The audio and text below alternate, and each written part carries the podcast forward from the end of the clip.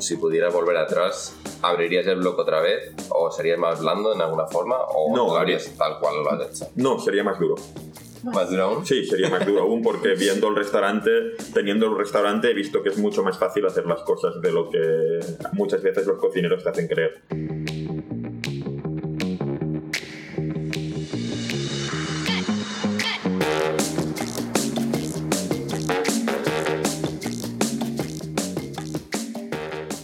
Buenas, eh, somos de Gastro Journey, somos una, una pareja apasionada por la comida. Viajamos por todo el mundo explorando los mejores restaurantes y durante este viaje vamos conociendo a muchos chefs y expertos gastronómicos, los cuales hemos tenido la gran suerte que nos compartan sus experiencias y, y bueno, cómo ha sido su paso, ¿no? Entonces, lo que hemos decidido hacer ahora es, crear este podcast y empezar a compartir algunas de estas conversaciones eh, con vosotros. En el episodio de hoy tenemos a Eduard Ross, chef y dueño del restaurante Visavis en Barcelona.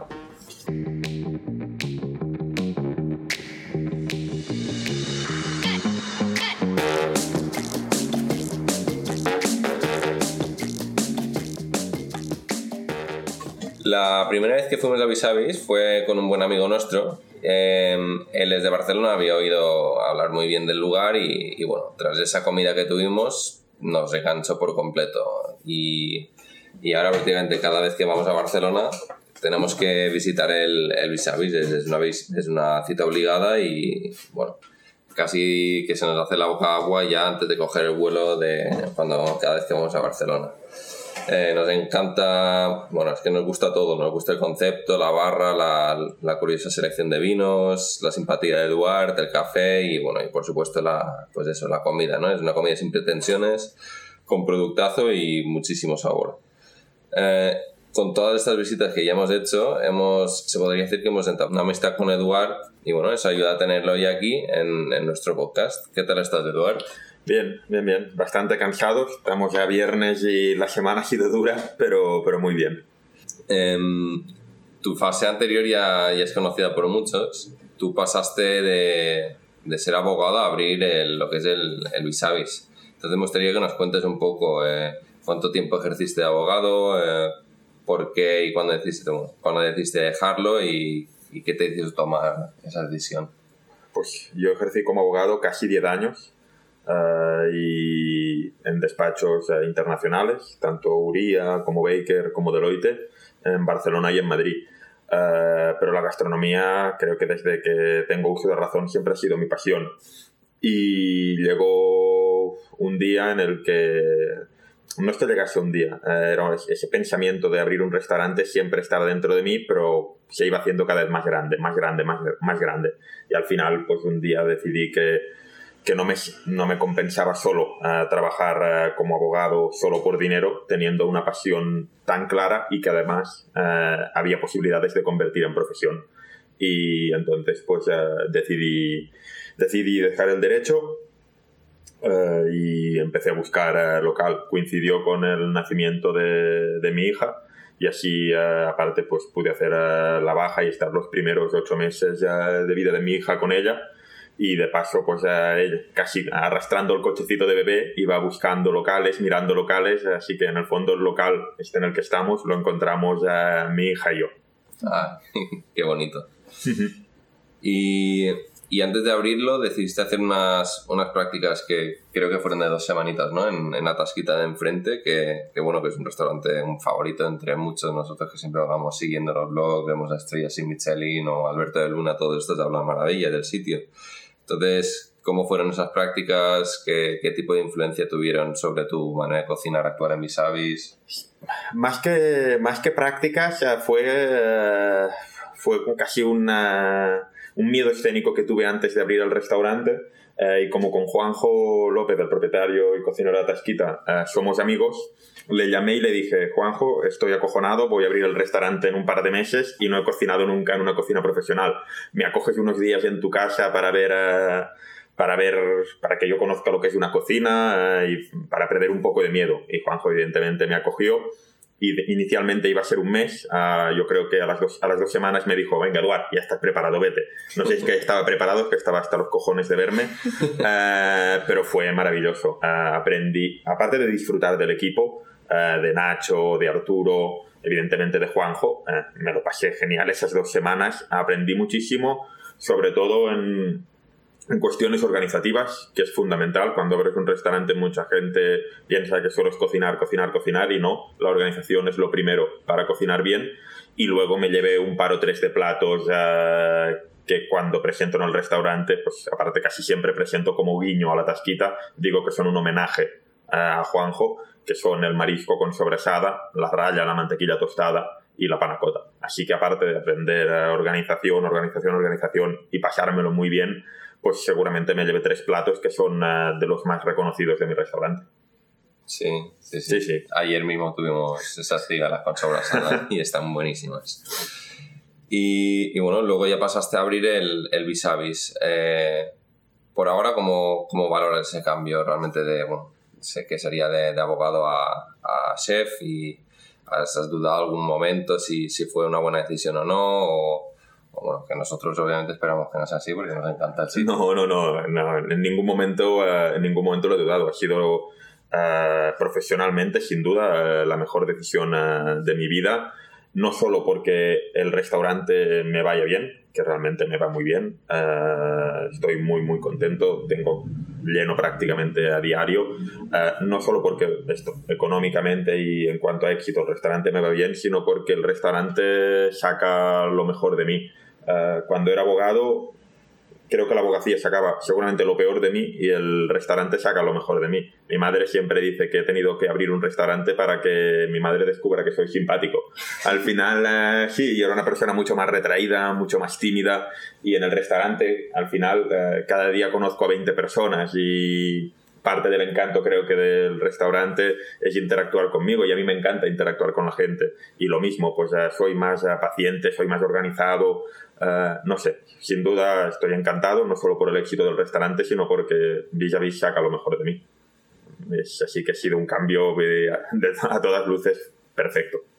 Qué bien. Nosotros, bueno, a mí me da la impresión desde la primera vez que, bueno, que yo creo que nos llevamos bien desde el primer día, pero que, que cada vez ha habido más soltura también hacia, hacia toda la gente. Como sí, absolutamente. Yo cada día soy más libre eh, cada día cocino eh, más lo que me apetece y cada día soy más libre al momento de interactuar con la gente, de todo. Me siento cada día más cómodo. Evidentemente al principio pues tenía mis dudas de cómo iría y iba un poco con el freno de mano puesto. Ahora ya no. freno de mano ya hace ya unos meses que está más que levantado y me siento encantado y esto sí, seguramente es verdad que habéis notado un cambio en, en mí por eso, porque me siento ahora en un momento completamente libre. libre.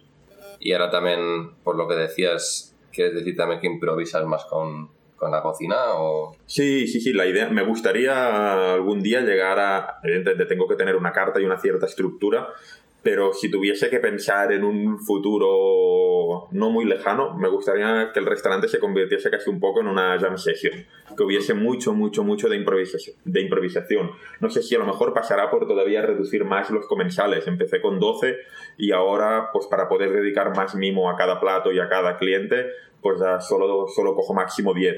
Y a lo mejor, no sé, el futuro es coger a 8, a 6 y realmente cocinarles una cosa distinta a cada uno, tener cuatro, cinco, seis productos y a partir de ahí, pues a uno le haces una composición, a otro otra, mm, que sea esto, muy vivo. Ah, esto casi el símil creo es una jam session. A nosotros, bueno, por ejemplo, ayer las, las cigales que hiciste, que eran al final con mantequilla y trufa, ¿esto fue improvisación? Sí, sí, no, no, incluso justamente con los clientes que sois eh, más habituales o con los que tengo más confianza, eh, es con los que me permito improvisar. Por ejemplo, también tengo un cliente muy habitual que me viene y que aparte siempre viene solo, Aleix, que es casi siempre mi banco de, de pruebas. O sea, él cuando viene eh, ya se sienta y no, no dice nada, sí, evidentemente habla conmigo, pero le sirvo las últimas novedades de vinos que he incorporado y muchas veces uh, testeo con el platos nuevos. Y los que me salen bien uh, o muy bien se los cobro muy bien y los que me salen mal se los cobro casi regalados o no, ni se los cobro. Al final el pobrecillo es un conejillo de indias, pero mal no, mal no se lo pasa porque repite casi cada semana. Así que, pero sí, me gustaría que el futuro del restaurante fuese esto, fuese mucha más improvisación todavía. A nosotros nos encanta porque además hay, hay una, una, gran flexibilidad, que esto no se suele ver, que es que te pueden pedir casi casi un cuarto de ración. Ayer te íbamos, ayer lo estábamos viendo y digo, te puedo pedir media ración de guisantes nada más, o me sirves cualquier vino por copa. Esto es algo que no pasa. Bueno, yo no conozco otro sitio que sea tan, tan, tan flexible como el tuyo y hace toda la experiencia más divertida aún. Yo es que al final lo que intento hacer es eh, lo que a mí me gustaría que me hiciesen. Eh, esa expresión de trata a los demás como te gustaría que te, trata, te tratasen a ti, pues es lo que yo aplico aquí. Eh, es así de sencillo. Y creo que en parte es el secreto de, o la clave del éxito. Tratar a la gente como a uno le gustaría que le tratasen. Claro, claro. Otro, otra faceta tuya fue la, el famoso blog de Brillat Chavarín, que para nosotros es, una faceta muy interesante porque al final nosotros también tenemos ciertamente un blog.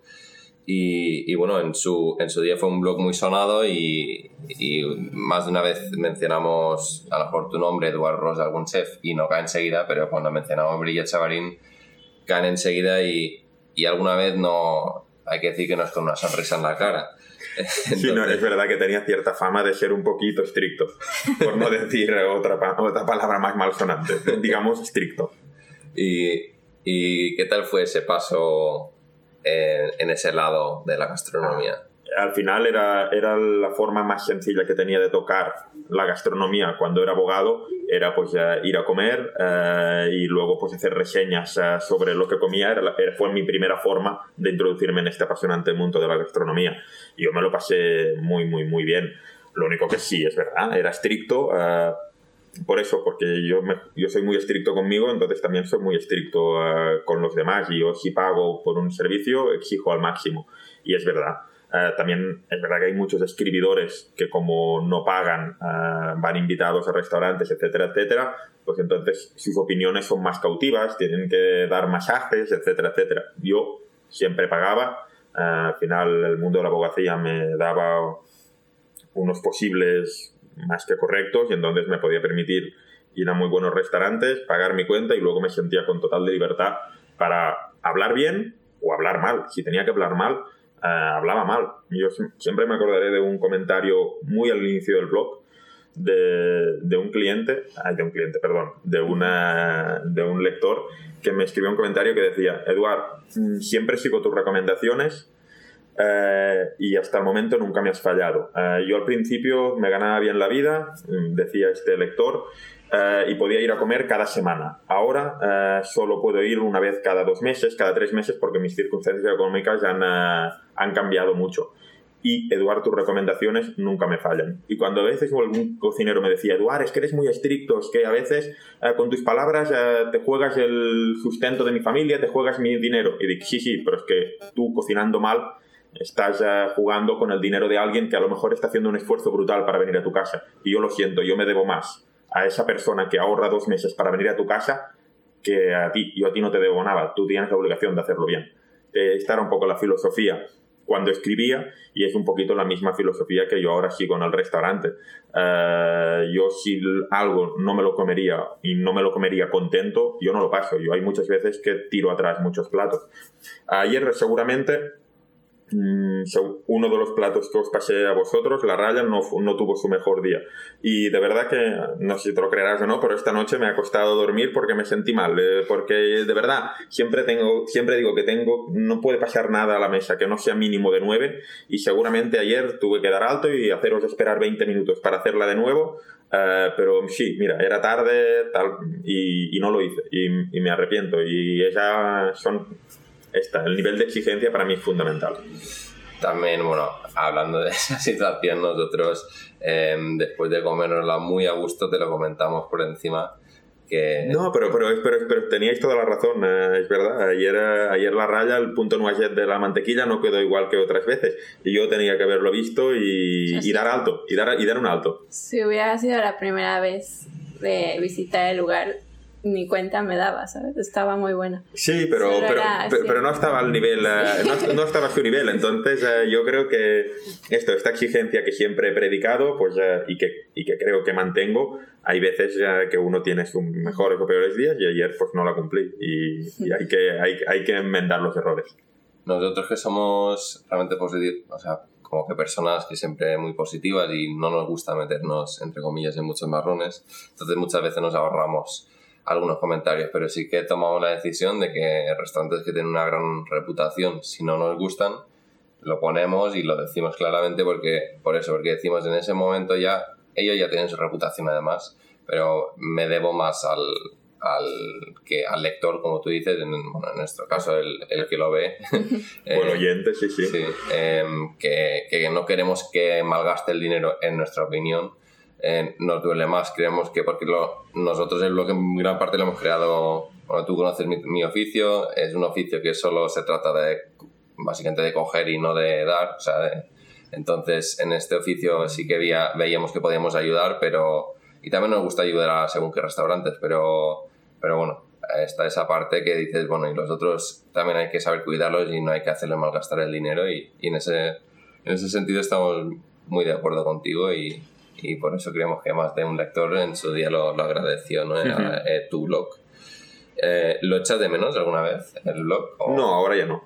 Ahora ya no, porque al final cuando lo dejé, lo dejé, digamos, no lo dejé al abrir el restaurante, lo dejé ya un par o tres de años antes, porque estaba cansado, estaba cansado de, de, de, de, tener la obligación de visitar cada semana dos, tres restaurantes distintos para hablar de ellos.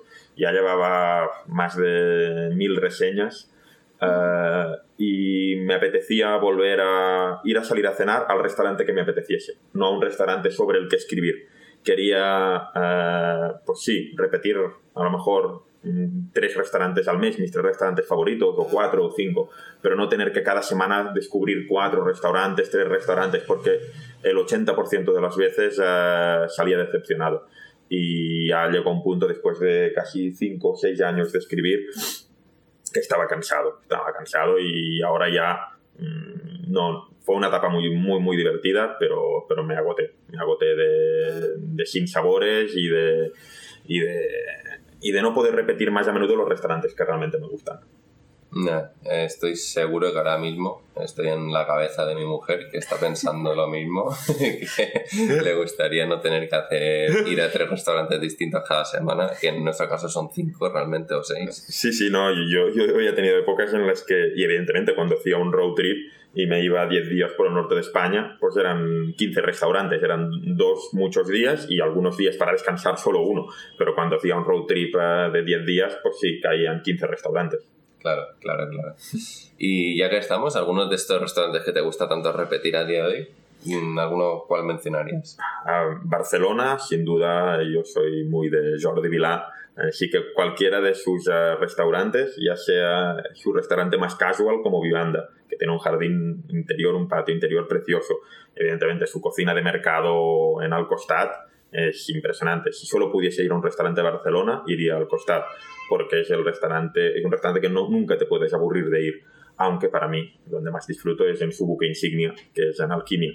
Y luego, saliendo del universo Jordi Vilá, eh, creo sé que aquí discrepamos, pero yo, eh, yo como bastante bien en Gresca eh, y me lo paso bien. Su carta de vinos con mucha presencia de vinos naturales, pero bien hechos, me gusta. Mm, y luego me gustan cosas tan sencillas como disfrutar de una buena pizza de Parking Pizza o de Frankie Gallo o ir a tomar unos vinos y unas tapas de embutidos y quesos en L'Anima del Vi, en el Borne. Son, seguramente son los, los, sitios donde si no me donde más fácil me encontrarías un sábado o un domingo. Sí. ¿Y tú crees que, que algunos a día de hoy hablen mal de ti o de tu restaurante por haber criticado pues algunos de estos restaurantes en, en su día duramente en, en, tu blog? Sí, sin duda, yo sé que hay, yo sé que hay cocineros de Barcelona que, que no han venido a mi restaurante y lo critican sin conocerlo, uh, pero están, están, entre comillas, en su derecho de hacerlo. A mí me, a mí me da bastante igual. Uh, pero sí, sé que hay bastantes, bastantes, o como mínimo algunos cocineros de Barcelona que, que critican, uh, que critican mi restaurante sin haber estado aquí. Uh, porque hablé mal de ellos o porque fui muy estricto con ellos. Sí, puede que sí. me acuerdo el primer día que vino Cristina Jolón aquí al restaurante, lo primero que me dijo fue, Eduard, voy a ser tan estricta valorando tu restaurante como tú lo eras, ¿ya? ¿Tienes miedo? Y le dice, no, no, no, porque estoy convencido de lo que hago. Y luego me preguntó, ¿y te arrepientes alguna vez de lo duro que fuiste? Y le dije, no. No, no, porque siempre hablé con respeto, fui duro, sí, pero siempre respetuoso. Si hubiese faltado el respeto a alguien, sí que me arrepentiría, pero no, simplemente era duro. No, esa era otra pregunta que te íbamos a hacer luego. Si pudieras volver atrás, ¿abrirías el blog otra vez? ¿O serías más blando en alguna forma? ¿O No, lo tal cual lo has hecho? No, sería más duro. ¿Más duro aún? Sí, sería más duro aún porque viendo el restaurante, teniendo el restaurante, he visto que es mucho más fácil hacer las cosas de lo que muchas veces los cocineros te hacen creer. Es bastante más fácil hacer las cosas bien. Entonces sería todavía más duro. Bastante más duro. Interesante, ¿no? Sí, sí, sí. Eso es lo que no me esperaba para nada. Sí, sí, sería. Sí, si volviese a abrir el blog ahora, si, si, algún, si el día de mañana tengo otra vez un blog, eh, seré bastante, bastante más duro, bastante más exigente. ¿Tú crees que alguno, porque has dicho que muchos ni siquiera visitan tu restaurante y hablan mal, ¿tú crees que alguno lo ha visitado y que por dentro realmente tenga, estuviera comiendo pensando, joder, esto está bueno y que se estuviera cagando en que estuviera tan bueno? ¿Tú crees que esto ha podido pasar también o no? Y me lo ha dicho. Sí. Y me lo ha dicho. Me cabrea que esté y, bueno. y- y me lo ha dicho, me lo ha dicho. Vino un cocinero que me dijo, "Ven- venía a tu restaurante esperándome encontrar una mierda y tengo que reconocer, que lo haces bien. Y, y- le honró mucho, ¿eh? Y le honró mucho. Me, me, lo- me- me pareció un comentario súper sincero y, y, se lo, y lo valoré muchísimo. Eh, no voy a decir su nombre. No, no, está bien. Y no, también es verdad que lo dijimos del primer día que si creamos este podcast no es para meter estrictamente salsa. No, no, no, sí. Aunque nos encantan, ¿eh? Pero cuando apaguemos el micro quizás nos lo puedas contar. Em, ahora, en, en Visavis, ¿cómo, cómo transcurre tu, tu día a día? Em, ¿Y qué, cuál sería la parte que también más disfrutas de- del día a día? Mi día empieza un poco antes de las 9, termina un poco más tarde de las 12 y media, una de la noche. Así que son 15, 16 horas de trabajo a diario, de lunes a viernes. Eh, unas cuantas. Algu- alguna más que cuando era abogado, y mira que como abogado trabajaba, pero ahora trabajo con una sonrisa en la cara. Y lo que más me gusta, seguramente, eh, el trato con el cliente, cada vez me gusta más. Y si me tuviese que quedar con algo concreto, la recomen- recomendar el vino y ver qué acierto. Y luego el primer stick tartar que preparo cada día. Eh, el sexto, ya está ahí, estoy hasta el moño de cortar carne a cuchillo. Pero el primero, cuando cojo el trozo de carne, el cuchillo que afilo cada mañana, y empiezo a cortar y veo que entra el cuchillo casi como, de, de verdad que es como si cortases una mantequilla ya semifundida, entra facilísimo. Pues ese primer corte de carne, el primer tartar del día, me encanta. El sexto, no. Sexto ya estoy aburrido de cortar carne a cuchillo. Pero te diría estos dos mo- momentos. Eh, recomendar vinos y ver que a la gente le descubres un vino y, y lo disfruta. Y luego el primer tartar del día. La, la selección de vinos es algo que siempre a mí me llama mucho. Me puedo pasar. Es que da igual, donde- como en, la- en tu barro se, se ven todos, eh, bueno, no todos, pero desde cada sitio se ve alguno, y siempre me pongo a mirar en algún punto de la noche porque tienes vinos que no se los he visto a nadie más. Y, y siempre pruebo algo que, bueno, que me, me parece muy interesante y distinto. Ayer no lo llegué a probar porque se la pimplaron los otros, pero la, la, La, la del- de Marruecos. Sí, esto es- son cosas que de verdad que solo se ven aquí. Sí, no, pero al final es. Yo al final invierto cada semana un par o tres de horas a- con. Tengo un par o tres de horas agendadas con, con bodegas, con distribuidores y ellos saben que me saben el perfil de vino que me gusta, eh, vinos de- relativamente desconocidos, también con una buena relación calidad-precio y cada semana pues pruebo entre 15 y 20 vinos Ah, y pues introduzco 3, 4, 5, hay semanas que ninguno, hay semanas que 6 por eso, yo normalmente tengo unos 60, 65 vinos, unas 60, 65 referencias, pero seguro que en un año y dos meses que tiene el restaurante ya han pasado por aquí 300 nombres. Ah, fidelidad a muy pocos, a los realmente que más me han gustado, que pueden ser 5 o 6, pero creo que parte también de lo que, de lo que ofrezco es esto, es ah, variedad en la comida y variedad en el vino. Y Que son, la mayoría son españoles, ¿no? no, no, no. Ahora tengo, el otro día hacía inventario y, por ejemplo, en tintos, eh, de las 40 referencias que conté el otro día, había 21 internacionales, 19 españolas. Ah, Sí, vale. sí. Eh, 50-50, te diría. Eh, y en, en blancos lo mismo, sí. Te diría que estamos en un 50%. El Riesling que nos sacaste ayer estaba brutal. No Sí. Riesling, eh, Riesling eh, y vinos italianos son las asignaturas pendientes en el sentido que quiero ampliar. Ahora solo trabajo con dos Rieslings y con tres vinos italianos y creo que son, eh, me gustaría ampliar la, la oferta de vinos italianos y de Rieslings. ¿Y te has planteado meter a, a alguien más en cocina? Porque es que a nosotros nos sorprende porque es que lo haces absolutamente todo de principio a fin. Es que es ese- No, no, no, no, no, no, no me lo he planteado, no, me gusta trabajar solo. Eh, cuando, cuando he sido subordinado de alguien era muy mal subordinado y cuando he sido jefe era muy mal jefe. Así, aparte de que me gusta trabajar solo, eh, no, no lo haría bien. Y me, gusta, y me gusta hacerlo todo, me gusta atender a la gente, me gusta cocinar.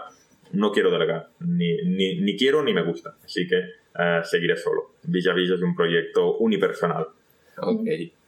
Y la creación de los platos nuevos, eh, ¿cómo, ¿cómo funciona en tu caso? ¿Es, ¿Es algo que depende de que tú vayas al mercado y veas algo y dices, hostia, y te venga la idea o te vas inspirando?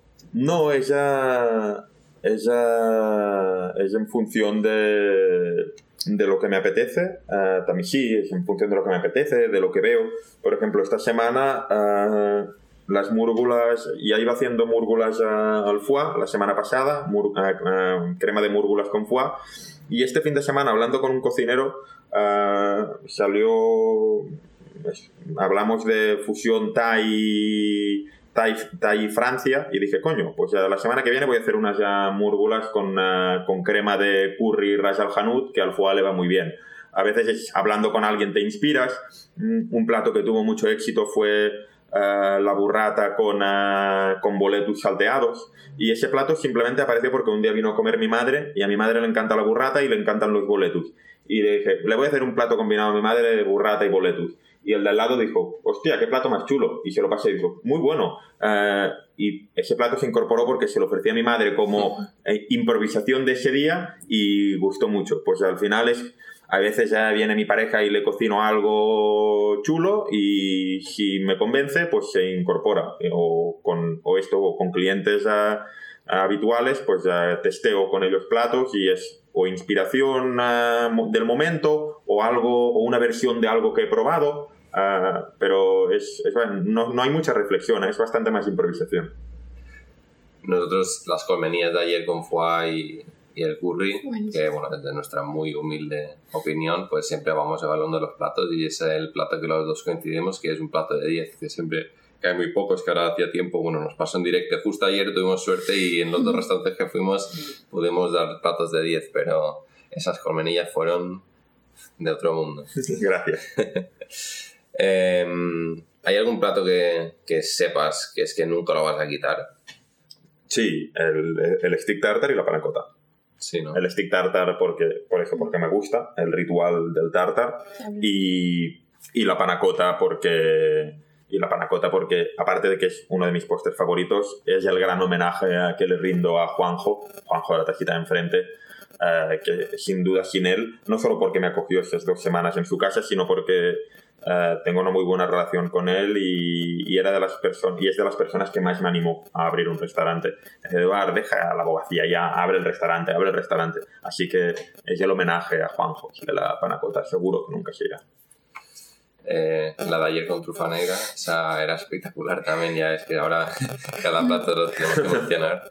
Em, yo estaba pensando en la coca anisada también, que es, Sí. es un clásico. Y, La- eh, es el aperitivo clásico de la casa, la coca dulce con anchoa, pero eh, no te digo que algún día no muera. La anchoa no morirá nunca, pero a lo mejor eh, le, cambiará, le cambiará la base.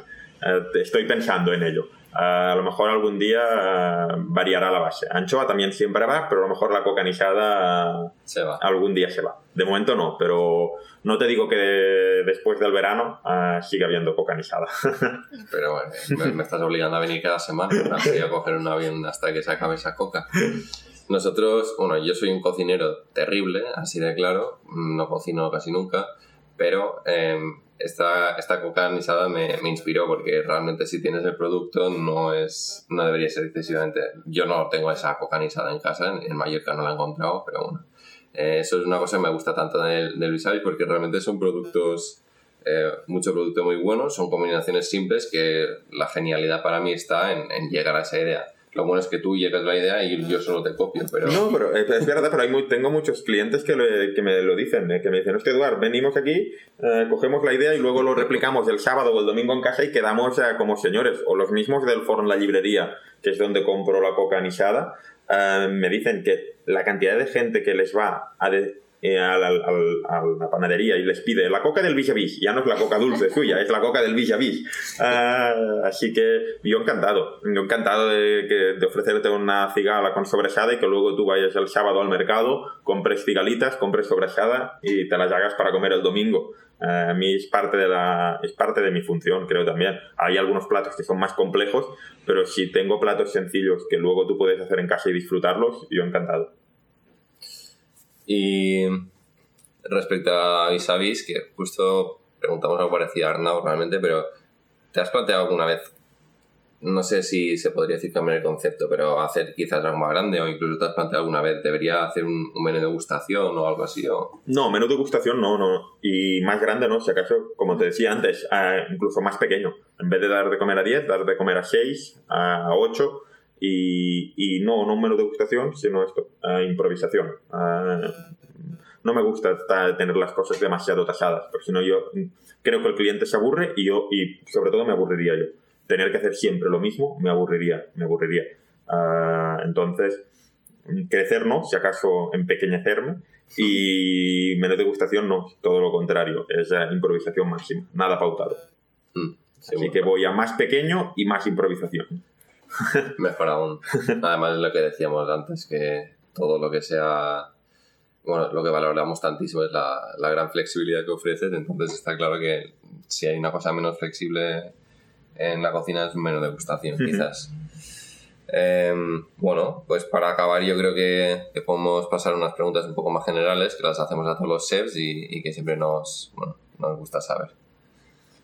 Eh, bueno, nos gustaría saber cuál es el mejor restaurante que has visitado, A ver, fuera o No, dentro. Barcelona ya lo he dicho, que es, eh, es Alquimia. Eh, pero mi restaurante, aunque este año tuve, una, tuve una decepción, eh, llevo yendo desde el 2004 cada año, es Mugaritz. Yo siempre he sido en el restaurante en el que más he disfrutado gastronómica eh, e intelectualmente, porque en Mugaritz no solo vas a comer, sino que también vas a, a experimentar, a pensar. Así que si tuviese que decir un nombre, diría Mugaritz. Y tengo pendiente, que esto sí es- no puede ser que no haya ido nunca, pero es que no, tengo, no he tenido tiempo, eh, no nunca he ido a Noma y tengo que ir, eh, algún día ten- tengo que ir a Noma. Evidentemente en Japón disfruté de muy buenos restaurantes, eh, pero me quedaría, de los que he visitado me quedaría con Mugaritz y pendiente sin duda Noma.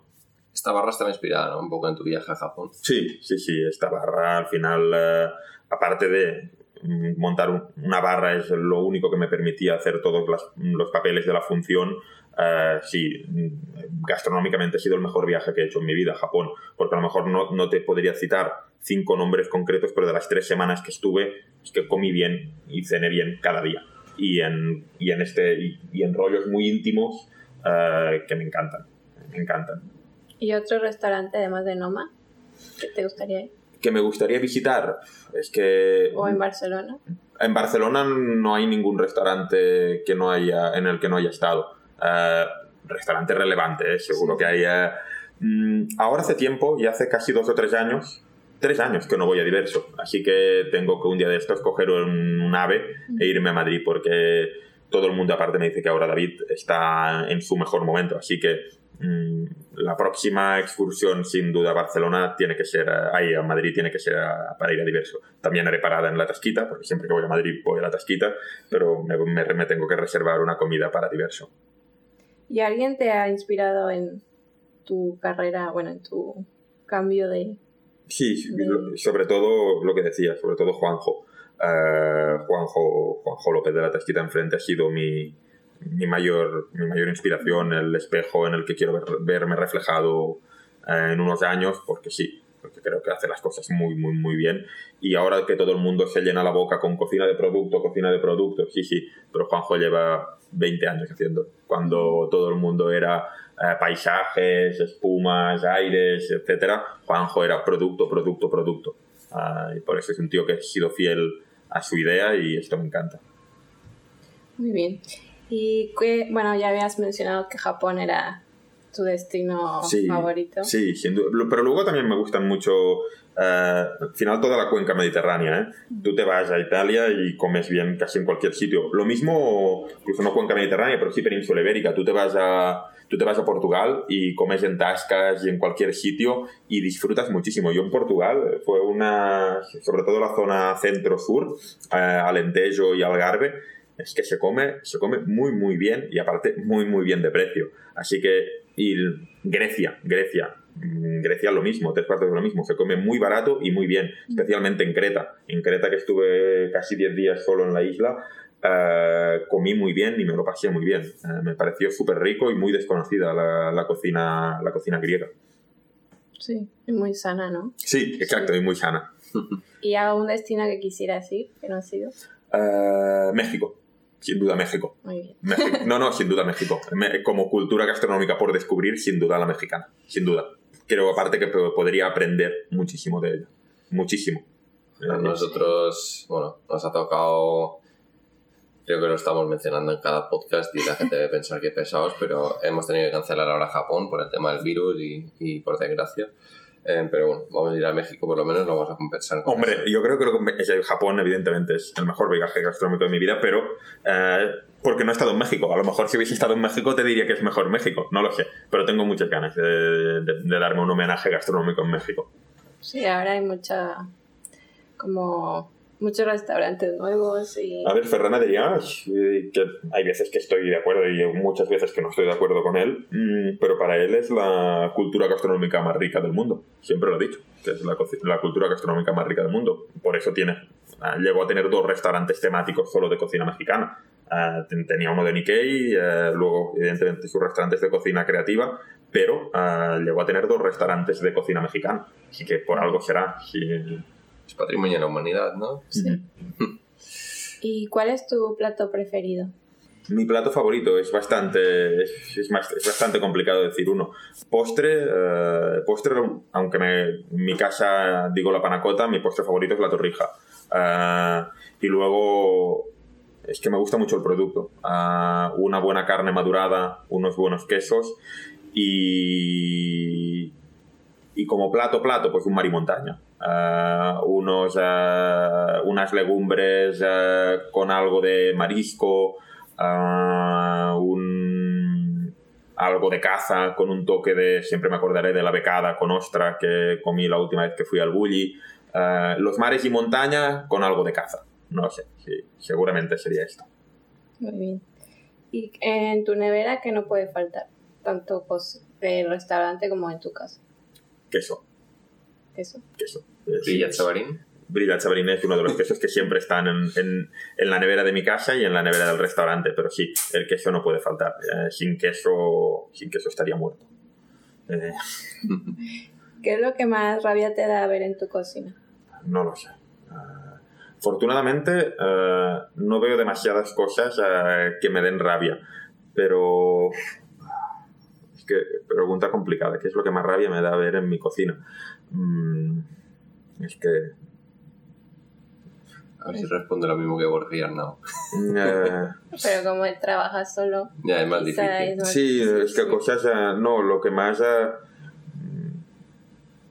no sé, a veces, mira, te diría, El desorden. sí, no, pero al final es que como creo que soy bastante ordenado, es, a, a veces es la falta de cuando, a veces cuando recepciono producto y no me fijo, por ejemplo, en una caducidad.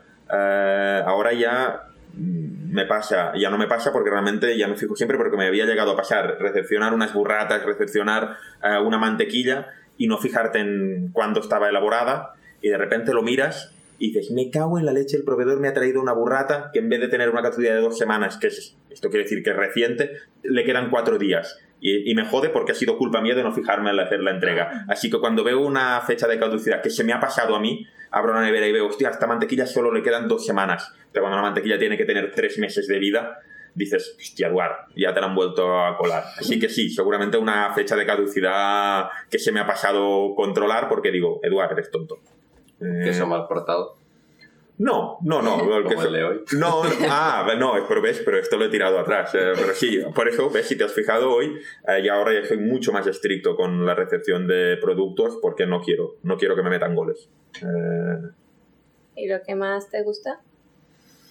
Ah, no, al final, sí, ver que, ver que soy ordenado, ver que las cosas están, ah, que no hay ningún, no tener mermas, ver que todos los productos siempre están en un estado casi perfecto y entonces, ah, porque al final, uno, redunda en la calidad de lo que tú ofreces y dos, también redunda en, tus, ah, en tu negocio porque no tienes mermas. Así que me gusta abrir la nevera y que la de pescado haya pescado bien, que la de carne, pues eh, el solomillo esté ahí con su rojo bonito y que en la de lácteos, pues eh, las mantequillas y las burratas tengan la caducidad que toca. Y ya para terminar, ¿cuál crees que será la siguiente moda gastronómica? Uf, ah, aquí sí que no tengo la bola de cristal y aparte haciendo previsiones ah, o pronósticos creo que soy bastante malo. Pero lo que sí que está claro es que el modelo tradicional de, de restauración ah, está bastante agotado. Es eh, restaurante con 10 cocineros, 15 personas de sala, mantelerías de lino, 40.000 copas, etcétera, etcétera. Al final creo que está agotado porque los costes de estructura son muy, muy altos y la gente cada vez está menos dispuesta a pagar lo que cuesta y lo que vale, ¿eh? porque muchas veces cuesta mucho, pero porque vale mucho. Mm. Eh, y en este sentido yo soy un defensor de este tipo de restauración, pero creo que la gente o no la entiende o no la quiere entender. Entonces sí que te puedo decir que creo que este modelo sí que está agotado. ¿Qué es lo que la siguiente moda gastronómica? Eh, no lo sé, pero sin, Sin duda la cocina vegetariana y vegana tiene mucho recorrido. No es la que más me gusta, pero creo que tiene mucho, mucho, mucho recorrido, no solo por una cuestión de salud, sino por una cuestión de sostenibilidad mundial.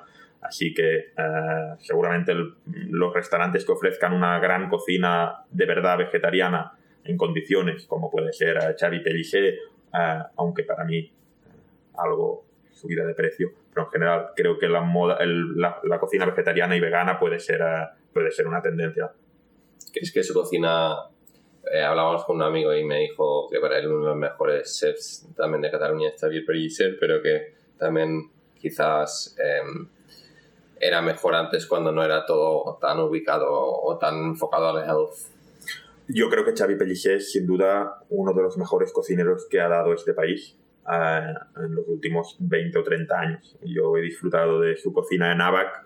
Mm, Para mí fue de los mejores restaurantes, o cuando él estaba en ABAC, eh, para mí ABAC y Alquimia eran los dos grandes restaurantes. Y Xavi Pellicer para mí tiene igual eh, o más talento que Jordi.